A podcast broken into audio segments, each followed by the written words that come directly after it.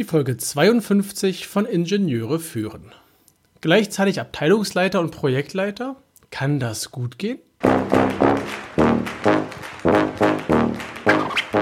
Guten Tag, hallo und ganz herzlich willkommen im Podcast Ingenieure führen, der Podcast für Führungskräfte in der Elektronikentwicklung. Es geht um Führung von Ingenieuren, Schnittstellen zu anderen Fachabteilungen, Qualitätssicherung im eigenen Bereich und weitere Themen direkt aus der Praxis. Guten Tag, mein Name ist David Kirchner, ich bin Führungskraft in einem mittelständischen Unternehmen, freiberuflicher FPGA-Spezialist, Reviewer und Lehrbeauftragter an der Beuth Hochschule in Berlin. Es war vor einiger Zeit, als ich Entwicklungsleiter in der Elektronikentwicklung war und es immer zu wenig Projektleiter gab. Und da kam die Frage auf, kann ein Abteilungsleiter gleichzeitig auch Projektleiter sein? Kann das gut gehen? Und ich möchte meine Erfahrung dazu hier in dieser Folge ein bisschen weiter ausbreiten.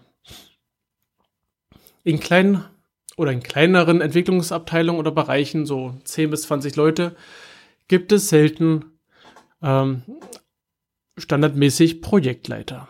Jeder leitet mal ein Projekt. Allerdings Projektleiterausbildung, nun ja, eher selten.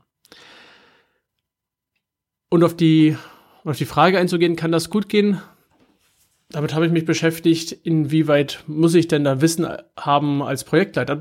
Als Abteilungsleiter hatte ich eine, schon eine Ausbildung, als Projektleiter noch nicht. Und ich habe angefangen, mich selbst weiterzubilden. Ich habe mich weitergebildet mit Podcasts, ich habe mich weitergebildet mit kleineren Online-Kursen und mit dem Lesen von Beiträgen und Blogartikeln. Allerdings gehen nicht alle so weit. Viele versuchen, es so aus dem Bauch herauszumachen, so Projektmanagement, Learning by Doing.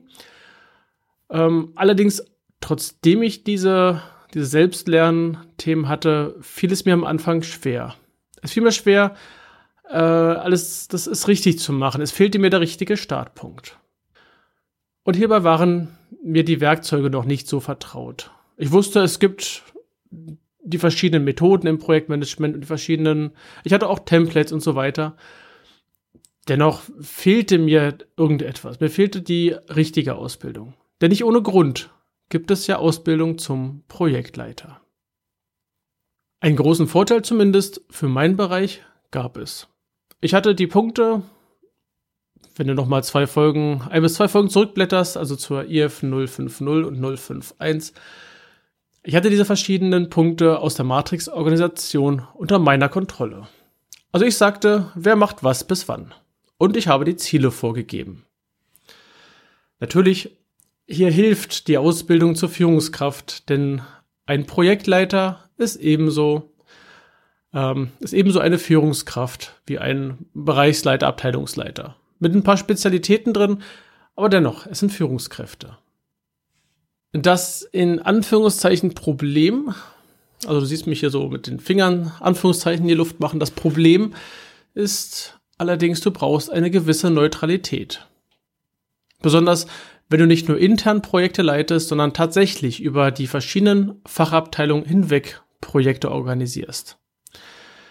Du darfst weder die eigene Abteilung bevorzugen, noch die Abteilung vernachlässigen. Beides ist denkbar. Es ist ein Wandern auf einem schmalen Grat. Denn du hast ja nicht nur für deine Abteilung jetzt die Verantwortung, sondern du hast auf einmal auch noch für die anderen Projektmitglieder die Verantwortung. Und auch hier, Projektleiter haben keine disziplinarische Verantwortung. Du für deinen Bereich schon. Ein weiterer schmaler Grat. Das heißt, du hast nicht nur als Abteilungsleiter die Verantwortung, sondern auch als Projektleiter die Verantwortung. Jetzt kommt das große Fazit. Es kann gut gehen. Es kann tatsächlich gut gehen, wenn du darauf achtest, welche Rolle du einnimmst. Du hast also einerseits den Hut des Abteilungsleiters auf, hast die Themen zu bearbeiten. Andererseits hast du den Hut auf als Projektleiter, hast andere Themen zu bearbeiten. Du darfst diese nicht vermischen und du solltest dich immer weiterbilden. Okay, dieser Tipp gilt eigentlich grundsätzlich, bilde dich immer weiter. Ähm, das sollte jeder regelmäßig tun. Und der Abteilungsleiter, wenn wir uns das anschauen, ist ja ein Vollzeitjob, der Projektleiter auch. Und auch hier darfst du die richtige Balance finden zwischen diesen beiden, ähm, zwischen diesen beiden Aufgaben, zwischen diesen beiden Positionen.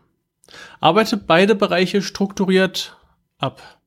Was so ein bisschen hart klingt, hier Mitarbeiter abarbeiten. Nein, du hast ja Aufgaben in beiden Bereichen und es darf keiner von beiden vernachlässigt werden. Und vergiss natürlich weder die Kommunikation zu deinen Mitarbeitern, also deine regelmäßigen One-on-Ones, die du ja bestimmt schon durchführst, als auch die regelmäßigen Projektteam-Besprechungen. Also sprich die Kommunikation mit dem Projektteam, mit den anderen Fachabteilungsleitern. Auch das ist notwendig. Du wirst also von deinen ähm, Tätigkeiten, die du bisher gemacht hast, weniger tun.